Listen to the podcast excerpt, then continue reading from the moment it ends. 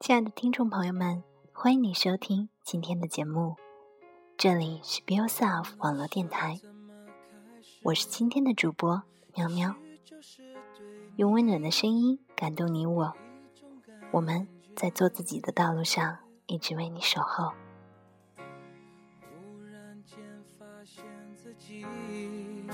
一深深爱上你，你真的很今天带给大家的依然是来自于陈瑜的《三十岁前别结婚》中的节选，《伊丽莎白女王与同理心的威力》。从前有一位公主，名字叫做伊丽莎白，她将来要做英格兰女王。伊丽莎白公主有个难题，她有两个追求者，都很出色，她得选一个。对于一号追求者，公主说：“和他在一起，让我觉得他是世界上最棒的人。”对于二号追求者，公主说：“和他在一起，让我觉得我是世界上最棒的人。”他选择了哪一位呢？没错，二号追求者。依世人所知，就是她现在的丈夫菲利普亲王。而一号追求者则注定名不传，经传。如今，伊丽莎白女王和菲利普亲王的婚姻已经持续了六十多年。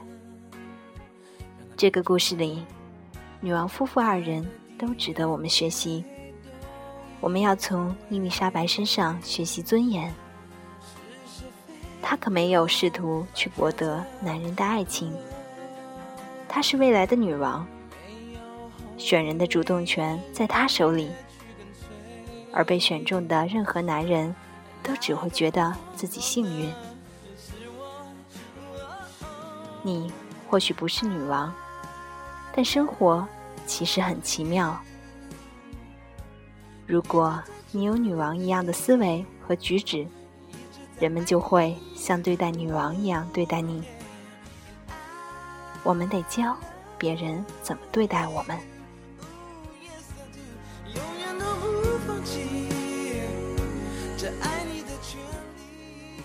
从菲利普亲王身上，我们需要学习如何吸引别人。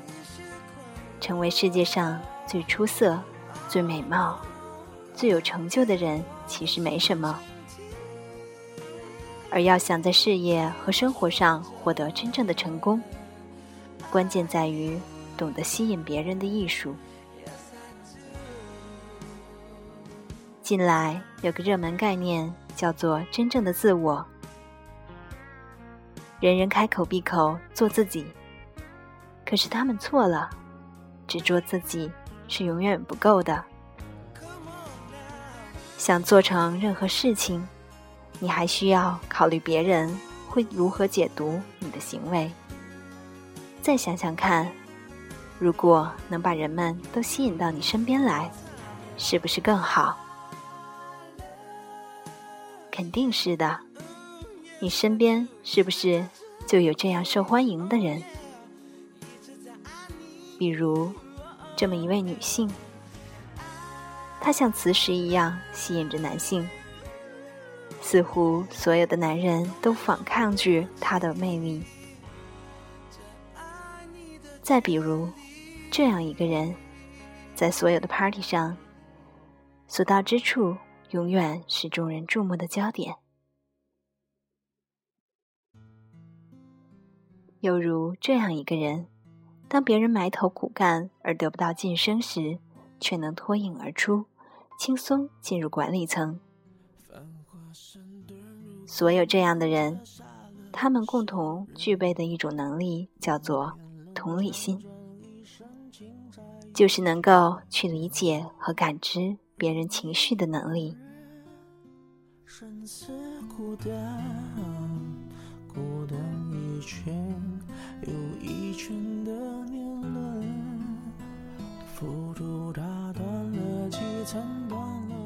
它包括这样一些能力：理解他人的性格、观点、动机和价值观，建立深层次、有意义的个人关系和职业关系，恰当而有效的回应他人。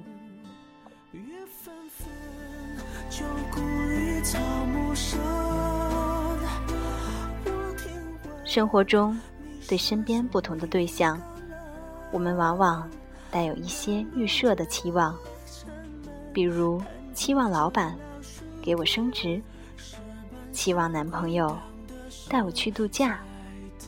可是，我们往往过于关注这些期望本身，却忽视了那些能够帮我们达成这些愿望的情感因素。我们在学校里学到了各种知识，可在与人打交道的时候，真正起作用的是两个人之间的相互感觉。同理心是事业和生活中最为重要的能力。听青春迎来笑声，羡煞许多人那时温柔不肯下笔都太狠烟花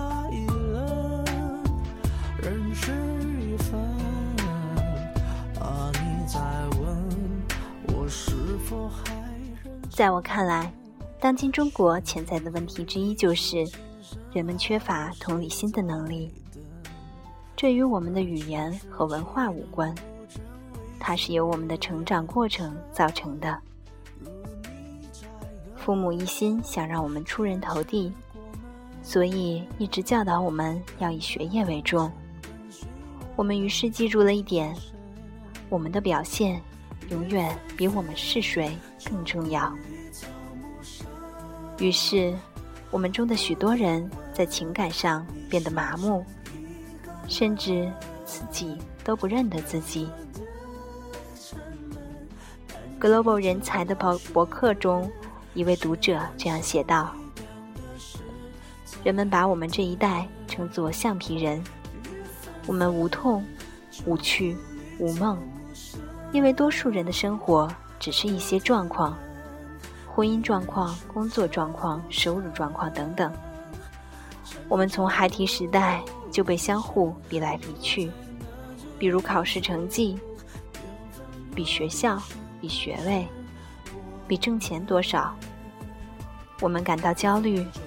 因为我们的价值都体现在那样一些数字上，我们担心别人如何看待我们，远远超过了对我们创造价值的担心。于是，我们的梦想，如果我们还有梦想的话，很可能是建立在外部条件的对比之上。比方说，要聪明过人，要拥有一家大公司，要有很多钱。而不是专注于自己内心的渴求。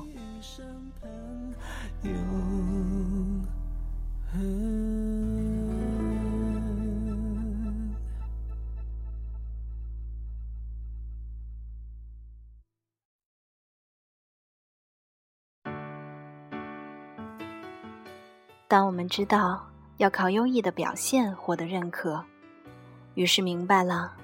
我们作为人的价值与外界对我们的评判是绑在一起的，而这一切造成了我们几乎无法承受的压力。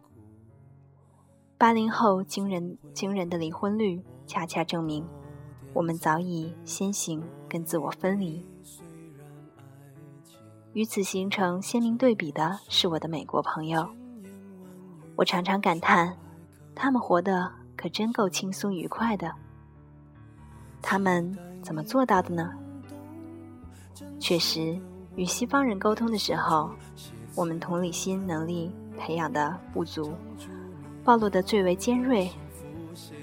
记得我在杜克上大学的时候，迷茫又孤独。当时，日裔英籍作家石黑一雄出版了他的大热小说《长日留痕》。读他的时候。我一直在流泪。主人公 Stevens 是个英国人，他的雇主是个轻松愉快的美国人。Stevens 一心想要成为雇主的完美管家，他的挣扎让我感觉是那么的同病相怜。Stevens 在情感上自我压抑，而且举止拘谨、谦卑有礼。我就是这样。他跟周围的人互动虽然少得可怜，却总是对那一丁点儿的交流思前想后。我也是这样。他说的话都是在雇主有需要时不得不说的最必要、最实际的话。而每当他试图跟人谈论感情，或开些有讽刺意味的玩笑的时候，别人却总搞不清楚他是什么意思。所以，当雇主开晚宴 party 的时候，他只能沉默地侍立在餐桌旁。他这样自言自语。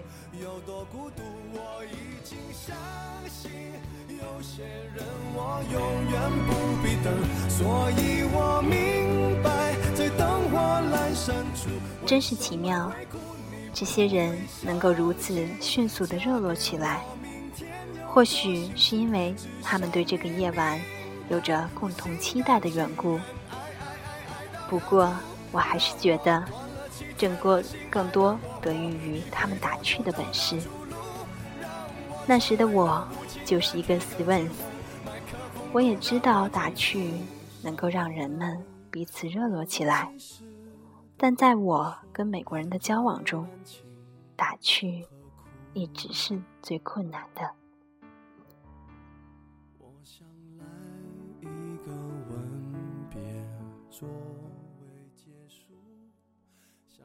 感谢你的收听，今天的节目就到这里。如果你喜欢我们的节目，欢迎在微信公众平台上添加 “Girls Talk 中划线 Be Yourself”，新浪微博 at Be Yourself 做自己，豆瓣和 Podcast 上也可以搜索 Be Yourself 关注我们。感谢你的收听，我是喵喵，我们下期再见。